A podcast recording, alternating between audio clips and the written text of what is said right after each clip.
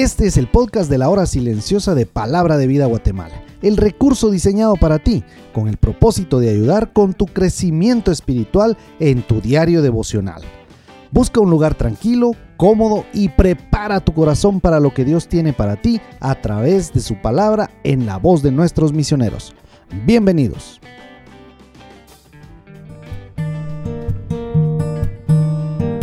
Hola, ¿qué tal? ¿Cómo estás? Te saluda nuevamente Jorge Ellis y para mí es un privilegio el estar compartiendo este día miércoles el comentario de la hora silenciosa con cada uno de ustedes.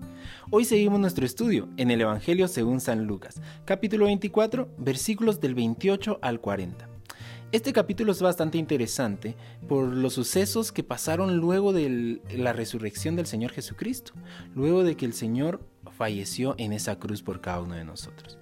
Sabes, en los versículos 28 al 31 hay algo que me llama mucho la atención.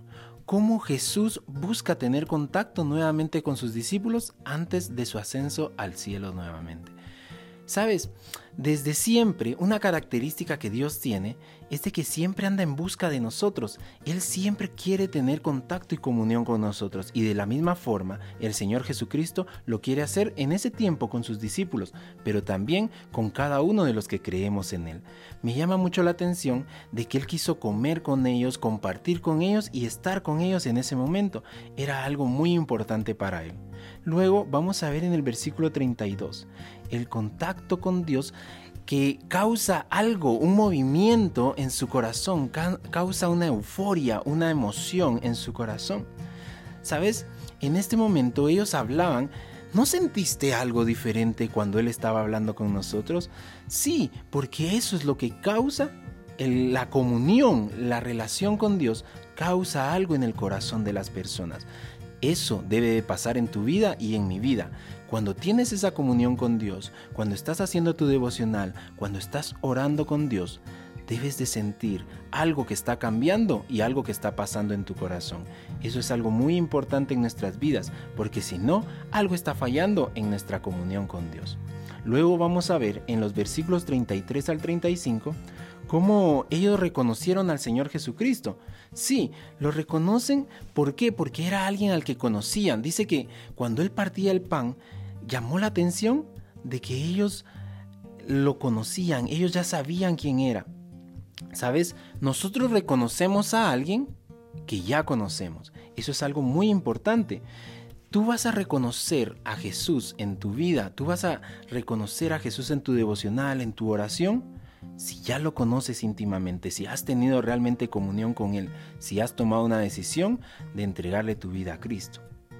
Una evidencia clara de un suceso importante está en estos versículos de la resurrección del Señor Jesucristo. Sí, cuando muchas personas dicen, ¿y cómo sabes que resucitó? Puedes mostrarle estos pasajes en donde dice que el Señor Jesucristo realmente resucitó. Luego vamos a ver en los versículos 36 al 40 el susto que los discípulos se debieron haber pegado. Imagínate, algo importante es, ellos lo vieron morir en esa cruz. Ellos lo vieron decir sus últimas palabras en la cruz. Ellos recogieron el cuerpo, ellos vieron cómo lo fueron a sepultar. Pero imagínate el susto que ellos sufrieron al ver a Jesús nuevamente vivo, a pesar de que él ya se los había dicho que él iba a resucitar, pero pasa algo bastante interesante. Jesús aparece en este momento y algo normal y algo común en cualquier persona es que se van a asustar. Pero sabes, a mí me parece bastante interesante que Jesús no se apareció con un espíritu. Él se apareció en carne y hueso, sí, porque sus heridas seguían ahí. Sí, porque comió junto con ellos. Eso es algo muy importante. Él seguía compartiendo con sus discípulos en ese tiempo. Eso es muy interesante. Jesús no se apareció como un espíritu, Él se apareció como carne y hueso. Por eso es importante que cada uno de nosotros podamos recordar que el Señor Jesucristo siempre va a buscar tener contacto con nosotros. Él siempre está en busca de tener una relación contigo y conmigo. Tú y yo somos los que huimos de Él, los que escapamos de Él y que muchas veces no le reconocemos porque no tenemos una comunión con Él. Importante el día de hoy es de que tú puedas darte cuenta de lo que el Señor Jesucristo está llamando en tu vida. Por eso, vívelo y hoy quiero desafiarte a que puedas tomar una decisión de tener un tiempo de comunión con Dios, de tener una relación íntima con Dios y que puedas transformar tu vida para hacer cosas diferentes. Sabes, Jesús te está buscando. Él quiere de que cuando tengas comunión con Él, que cuando hagas tu devocional, que cuando ores, tú puedas tener y sentir una llama en tu corazón, que es una pasión y amor por el Señor Jesucristo.